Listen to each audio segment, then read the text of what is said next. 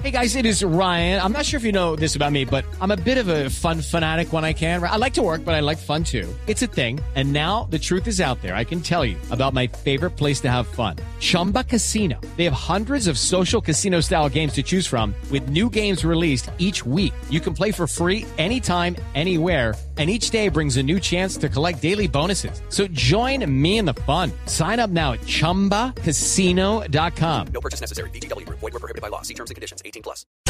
María Lourdes, buenos días. Hola María Clara, muy buenos días y muy buenos días a todos los que nos escuchan a esta hora. Pues yo hoy les traigo los puntos positivos y lo negativo, lo que fueron unos pequeños lunares en realidad en la COP 20 en Lima, en la que Colombia participó les cuento que Colombia fue reconocido con el rayo del día, que es un reconocimiento que se le da a los países que realmente van a hacer un muy buen trabajo a la COP y Colombia estuvo ahí entre esos países y pues hay que decir que nuestro país se ha seguido caracterizando en estas reuniones de cambio climático que son tan importantes y que lo que pretende es de alguna manera que ya el otro año en Lima se firme un nuevo acuerdo y los países entreguen unas nuevas contribuciones para realmente empezar a trabajar en el año 2020, que lo veo bastante tarde, pero bueno, eh, por una, seguir esa lucha por el cambio climático. Entonces, miren, aquí hay unas iniciativas importantes. Una es que Colombia propone 20 por 20, que lo que busca es reducir 20 millones de hectáreas de deforestación al año 2020 y Colombia se compromete con un millón de hectáreas y esto es un trabajo que va a emprender con Mina Agricultura, que es un trabajo muy interesante. Lo otro es el proyecto REM, que es eh, un fondo con Alemania y con Noruega, en el que ya estos dos países van a trabajar por la reducción de la deforestación con una cooperación de 63 millones de dólares para Colombia. Entonces Colombia ahí va a trabajar para evitar reducir la, la deforestación que se genera en el país. Otro de los grandes aportes importantes es Lima Challenge, que es una iniciativa para que los, países propongan metas de mitigación. Eso se propuso en, Lima por parte de Colombia y ya hay 13 países donantes que quieren entrar a ser parte de este grupo. Pues así como hay cosas positivas, también hay unas cosas eh, que no son, yo podría decir que no son negativas, pero que realmente como que nos dejan pensando un poco.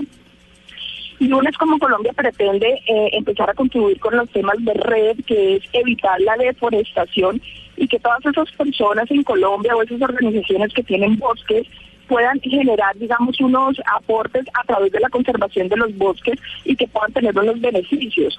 Colombia no ha podido reglamentar, lleva muchos años tratando de reglamentar el tema, sin embargo fue a la COP y dijo que iba a empezar a trabajar ya por el tema, pero realmente es mucho tiempo el que lleva tratando de reglamentarlo.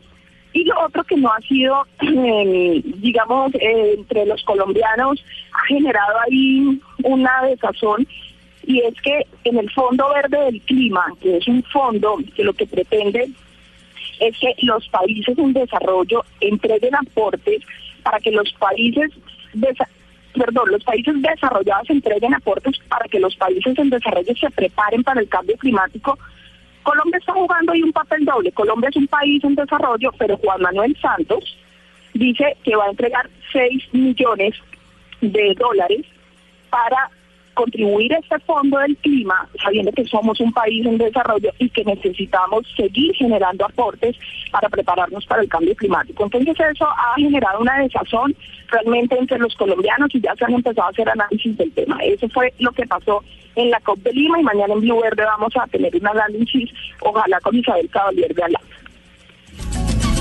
Bueno, y no sé si mañana en algún momento nos va a hablar también de, de, las acciones de Greenpeace en las líneas de Nazca en el Perú, que eso sí no tiene presentación. Pero para nada. Para los que no están enterados, pues Greenpeace, que supuestamente es la organización que protege el medio ambiente, se fue a las famosas imágenes, esas que están en el desierto de Nazca, que tiene una serie de figuras al lado de la del colibrí, que, es, digamos, la más famosa. Se metieron sin permiso y, y gente de Alemania, de España, de Chile, de varios países, se metieron allá sin permiso, hicieron un letrero de propaganda de Greenpeace y ahora el gobierno peruano está pensando en demandarlos penalmente, porque es que ahí solo se puede entrar con permiso, ni siquiera los ministros del gobierno pueden entrar ahí. Pero que tal Se Greenpeace necesita- tirándose una cosa Increíble. de semejante No, no, naturaleza. va, va en contra de Sí, todo su... Totalmente, es el daño al patrimonio, eh, Titi. María Clara, es un daño a un patrimonio y resulta que van a tener que pagar, pero más que todo es la vergüenza de que una organización eh, que trabaja por la protección del medio ambiente realmente haya generado un impacto tan grande con tal ignorancia.